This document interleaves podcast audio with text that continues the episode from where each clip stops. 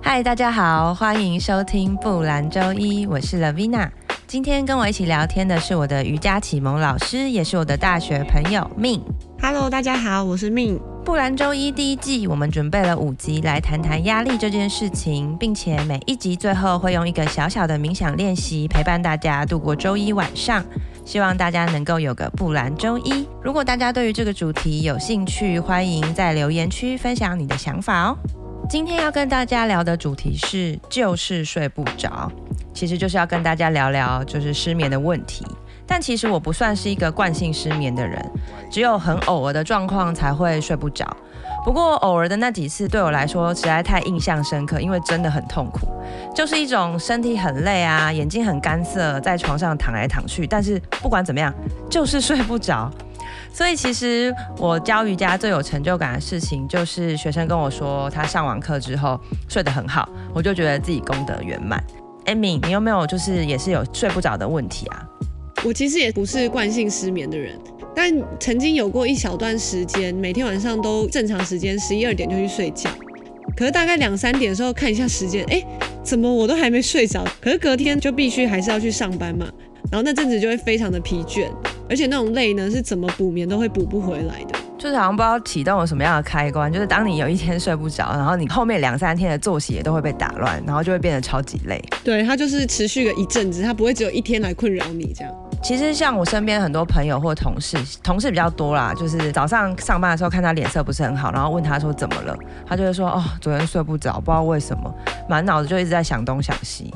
我觉得失眠这个词变得好像一个感冒这样，就是哎，你昨天怎么了？他说哦，我失眠，就是大家已经就是很惯性的可以讲出来说我昨天失眠。我觉得这可能又比感冒更更频繁一点，因为我后来查了资料，发现说其实台湾每五个人就有一个人就受到失眠所困扰。但是到底为什么原因会造成我们会睡不着嘞？我觉得呢，我自己啊，最大的一个是工作，一个是感情。感情题目好大，所以我先讲工作好了。就是我工作的时候，是我一开始工作的时候，然后每天回家我就会想说，哎，我明天还有什么事情没做？第一点、第二点、第三点、第四点这样，然后就开始在头脑里面点名他们。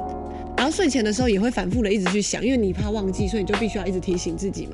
然后在我晚上睡觉的时候，就会一直想说，哎，一是什么？二是什么？就五的时候就忘记五是什么了，然后就开始想说，那六跟七。该不会根本就有六跟七，只是我完全忘了吧？就是你会呈现一种非常焦虑，到底我还有忘记什么吗？你就会一直睡不着，因为你在担心。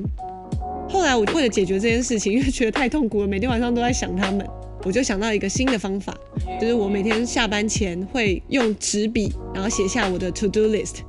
这样子呢，就列好之后，我就可以很轻松的下班。我回家再也不用去记他们。我觉得这个方法还不错哎，就是可以用手写的方法。因为当我我之前的经验是，当我在脑子里面想一件事情的时候，反而会越想越焦虑，然后一件事情会变成两件事情、三件事情。可是当你可以有时间坐下来，好好把它写下来，就有点像在倒垃圾一样。你把脑子里面的东西清空了之后，你就可以把这些焦虑的感觉一并的释放。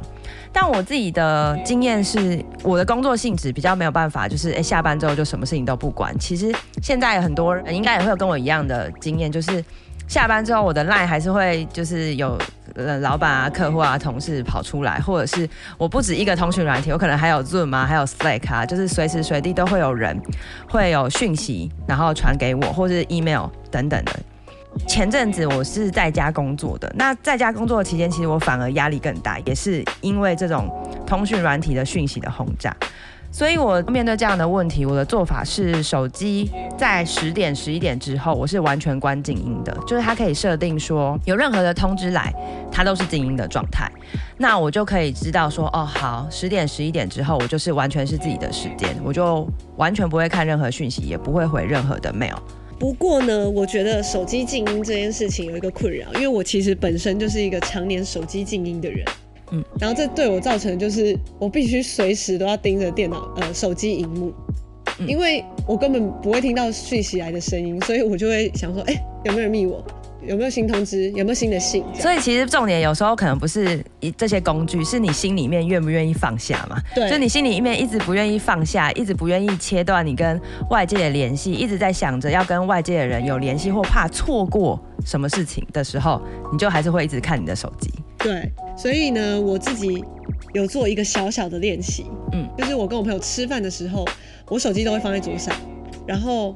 你就是手机荧幕一亮，你就会看一下；手机荧幕一亮，你就会看一下。哎、欸，之前不是有一个那个很有趣的游戏，就是大家吃饭的时候，大家把手机交出来叠在一起，然后谁先忍不住去看手机，谁就要付钱。对，我类似这种概念，因为我就发现我朋友完全不会拿出手机，好，不是说什么他是渣男或什么这要要藏手机，是在说就是他不会去焦虑的想要看手机，然后两个人聊天的空白的时候，他也不会拿出手机要滑。像我们就是我就会很习惯，就是想要啊，现在有点无聊，那我来划一下手机好了，然后就想看一下社群软体发生什么事情啊，谁的现实动态啊，谁又发了什么动态，哪里又有什么新闻？对，现实动态真的是绑架大家的那个注意力的一个 很可怕的东西耶。对，就是现在通讯软体真的太恐怖了。那有一天我就反省说，我明明就已经约了一个实体的朋友跟我见面，坐在餐桌前面，我们两个是面对面。我却心心念念的是在关心远距离，然后看不见隔空的那些朋友，嗯，就这对前面这个人非常的不尊重，而且你没有好好的把握当下，你明明跟他在一起的时间，嗯，所以我觉得就是这样子做真的是很。就很不好，很不活在当下的一件事。其实，在瑜伽的练习很常在说的一件事情，就是活在当下。但活在当下不是说你在做瑜伽的时候才需要，其实你在生活的每一刻，你都要享受这当下发生的事情。那我觉得在情感的交流层面，的确，现代人大家都很忙，很没有时间。但说实在，真的没那么没有时间吗？是不是我们都把时间或注意力分散了？以至于我们没有办法专注的把时间、把注意力放在每一个当下的时刻，我觉得这也是一个很好的反省。那另外，我还有去查到，就是到底呃哪一些原因会造成失眠？其实有一个过度依赖三 C 产品，因为我们像你刚刚提到的 Facebook 啊、Instagram 啊，这些都是借由社群里面的朋友不断不断的产出内容，你就会很担心说，我是不是错过了什么？朋友的动态啊，我是不是错过了什么很重要的讯息呀、或者是错过了什么？像我自己在科技业，就会觉得说，我是不是错过了什么样最新的科技，或是什么最新的发展？但其实这些东西真的有那么急着一定要当下获得吗？你过了三天五天再去了解这件事情，或是真的你约到一个朋友，他跟你聊聊他这一整个月发生的事情，是不是比？当下那么及时的获取这些短暂但是稍纵即逝的资讯更有价值，我觉得这是我自己的一个反思啦。对，我觉得这个反思呢，也有让我想到，就是其实我在我练习那个吃饭时间不回讯息、不看讯息这件事情之后呢，得到了一件很不知道该怎么说的结论，就是。其实那两个小时之内也没有多少人会密你，或是 那两个小时之内也没有多少新的新闻。你划那些动态其实还是一样，你那两两个小时并不会错过非常多东西。对，所以大家可以从吃饭不滑手机开始慢慢练习，或午休时间完全不要回讯息开始做练习。好，我刚好反过来，因为我平常上班都很认真，我就只有 吃饭那一短短的时间我可以跟我的朋友有联系，所以我反而是反过来，我吃饭时间才会回信息。上班也认真上班。那其实工作的部分我们聊了蛮差不多。其实刚刚米你有提到说，还有另外一种情况可能会造成失眠，就是跟情感方面有关的问题。那你要不要分享一下你的经验？我觉得情感方面真的是太难有一个具体的方法了，因为情感你不可能说你不去想就不要去想，啊，情感有可能是感情、亲情或友情都有可能。嗯，那呃，我比较想要讲的就是你没有办法不去想他，因为他就是一个人，然后你就会纠结在这边。嗯，嗯，所以我不会说不要想，不要想。对，那我觉得我们就只能用别种方法来抒发嘛。嗯嗯嗯。第一个我觉得可能是运动，因为你身体会很累，你可能就会比较容易睡着。但更严重的人，他可能会运动之后身体很累，结果他晚上又继续想，然后就更累。嗯，所以这个要看你的身体状况。那另一种就是跟朋友抒发，你可以多跟朋友聊天，陌生人也可以，因为我觉得只要你愿意讲出来那些问题，每一次讲的时候就可以重新整理一下，你就可以一直讲，一直讲，你讲一个，讲两个，讲三个都可以。对，你就让你的问题一直重复，你会越讲越顺，就像演讲一样，你会越讲越顺。然后问题会越讲越小，对，哎、欸，其实我也是对话型的人，就是不只是情感方面的问题，连工作上面的问题，我也都是会呃找人家去抒发。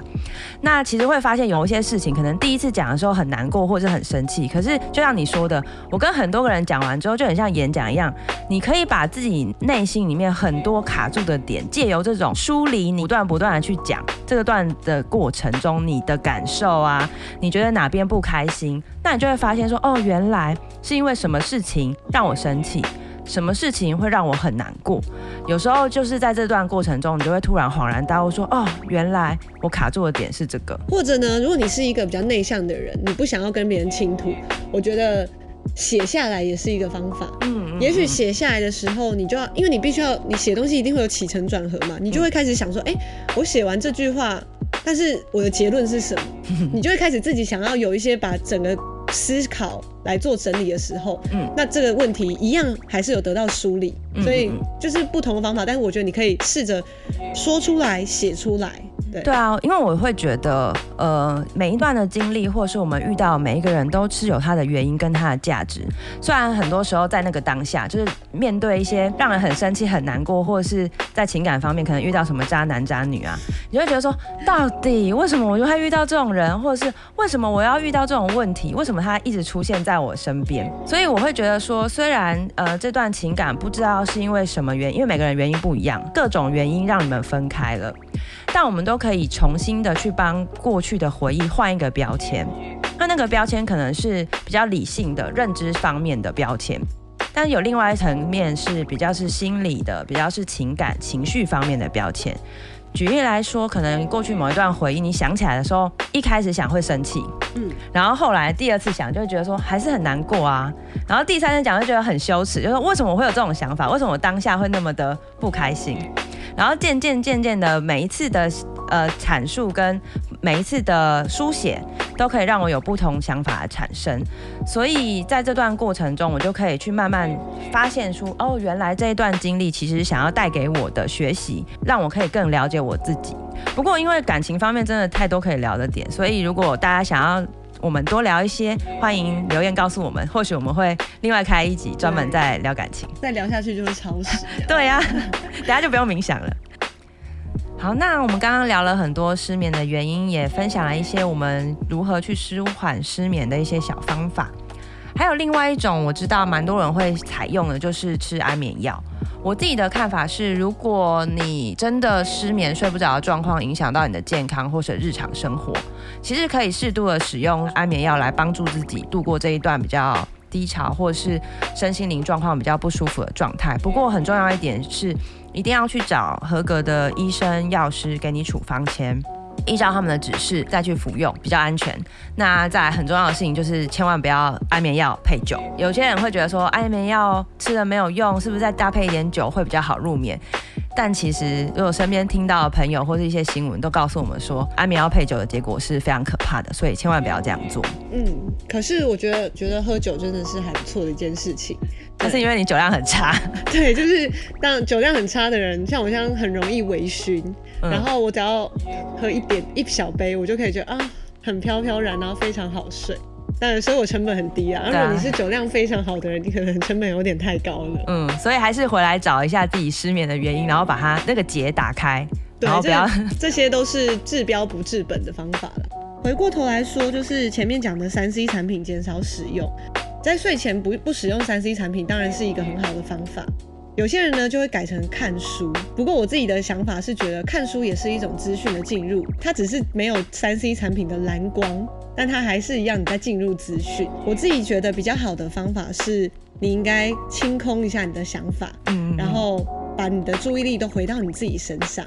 这是一件就是让自己睡前可以有一个睡前仪式的感觉，就有点睡前沉淀，然后把自己今天吸收到的所有东西，可以把它归纳整理放下，然后让它慢慢沉淀下来。对，让你的身体知道，哎，我现在是要休息了，对，而不是。我还要再进入资讯，我还要再学东西，我还要再获得新的知识，对，就很积极，就有点那种资讯的焦虑症。对，对啊。那其实我们等一下今天会想要跟大家分享的，除了我们第二集提过的正念冥想，今天会跟大家分享的是另外一种腹式呼吸的冥想方式。希望可以对大家有帮助。那在进入今天冥想练习之前，我们先谢谢 Min 今天来陪我们聊这个就是睡不着的主题。好，希望大家多去留言区留言，然后让 Lavina 还会再发我一次通告哦。拜拜。好，希望今天的主题对大家有帮助，也祝大家夜夜好眠。如果你也有失眠的困扰，或者是你有什么舒缓失眠的妙招，或有想听的主题，欢迎在留言区留言。如果喜欢我们的内容，欢迎订阅我们。接下来就进入到我们今天的冥想练习。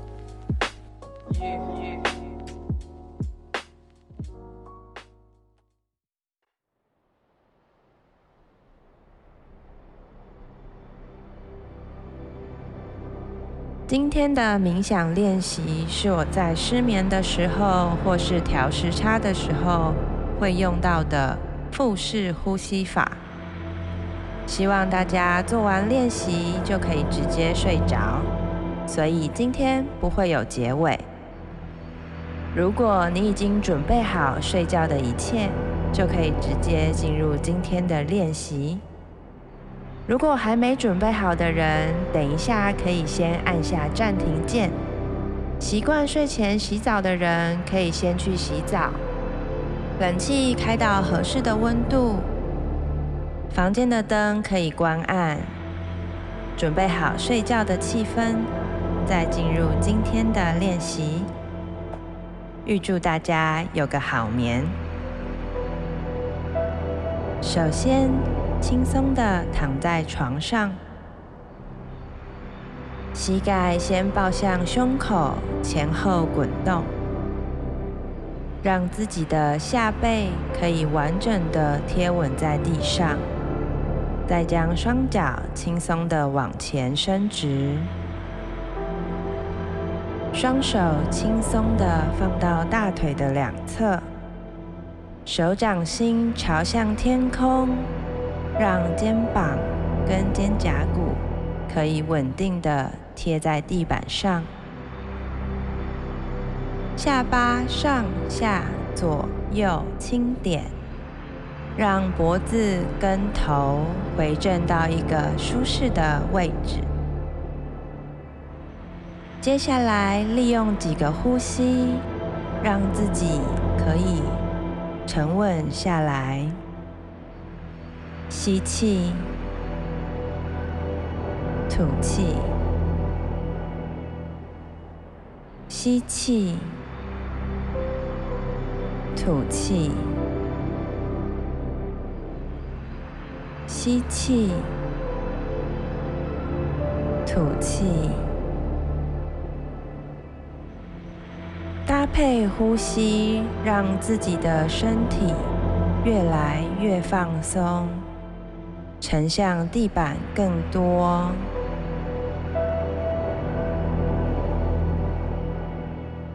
接下来，将手放到肚脐下方的位置，开始感受一下如何进行腹式呼吸。吸气的时候，大力的将空气吸进来，吸到肚脐下腹部的位置。这时候，肚子会把手大力的推起。吐气的时候，将肚子有意识的往下凹，将空气送出，好像肚脐要穿透身体，贴到背后的地板。可以做几次的呼吸，感受一下。吸气。吐气，吸气，吐气，吸气，吐气，继续保持这样的呼吸，将注意力放在呼吸的吸与吐。脑子里如果有飞出任何的想法，请有觉知的发现这个想法的出现，但是不带有任何批判的让它从脑子里流过，也不要抓着某个想法继续往下去想。观察到想法的出现，并且让它顺顺的流过，将注意力带回到呼吸上，心里甚至可以默数你的呼吸，吸，吐，吸，吐。渐渐的，脑子里的想法就会越来越少，越来越少。继续专注在你的呼吸上，吸，吐，吸，吐。